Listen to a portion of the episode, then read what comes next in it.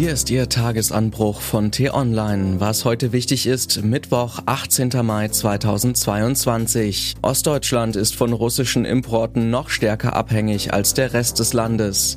Benzin könnte knapp werden, tausende Arbeitsplätze stehen auf dem Spiel. Es muss Schluss sein mit Wessi-Arroganz. Geschrieben von Annika Leister, gelesen von Lars Feyen.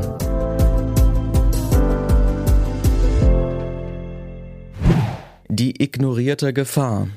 Das Blatt im Ukraine-Krieg scheint sich zu wenden. Die Truppen von Präsident Zelensky gewinnen Boden zurück. Selbst im russischen Staatsfernsehen, wo Propaganda sonst gerne jede Wahrheit erstickt, warnte am Dienstag ein Militärexperte mit ungewohnt kritischen Worten vor der Schlagkraft der ukrainischen Armee und den Folgen der geopolitischen Isolation Russlands. Das ist für die Ukraine und den Westen so etwas wie ein Hoffnungsschimmer.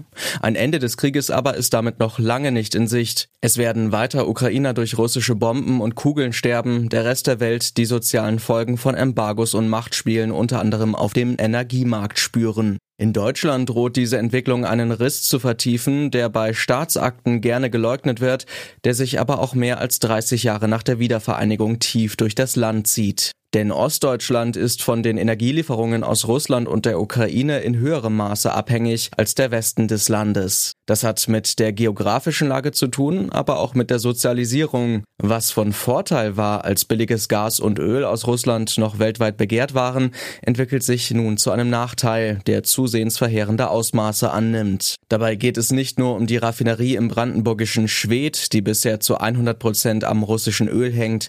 Es geht um Chemieparks in Sachsen-Anhalt Anhalt, um die Glasindustrie in Thüringen, um die Autoproduktion und die Landwirtschaft, der ohne russisches Gas der Dünger ausgehen könnte. Tausende Jobs sind potenziell in Gefahr. Mit Blick auf die Anlage in Schwedt warnt Wirtschaftsminister Habeck bei dem geplanten Ölembargo der EU außerdem vor einer Benzinknappheit, speziell in Ostdeutschland und Berlin. Es könne passieren, dass für eine begrenzte Zeit zu wenig Öl und damit zu wenig Benzin verfügbar ist. Die neuen Probleme gesellen sich zu alten Ungerechtigkeiten.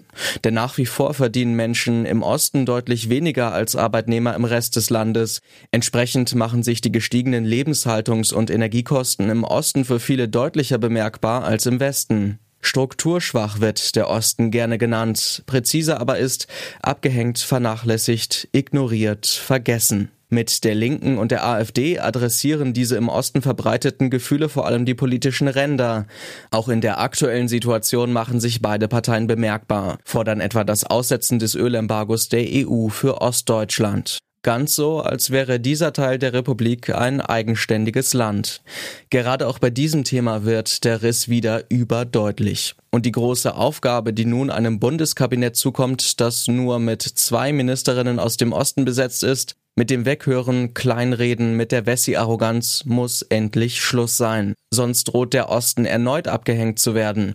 Arme Regionen würden noch ärmer, Menschen noch tiefer verletzt. Nicht täuschen lassen darf man sich da von den jüngsten Landtagswahlen, bei denen AfD und Linke zu den Verlierern gehören.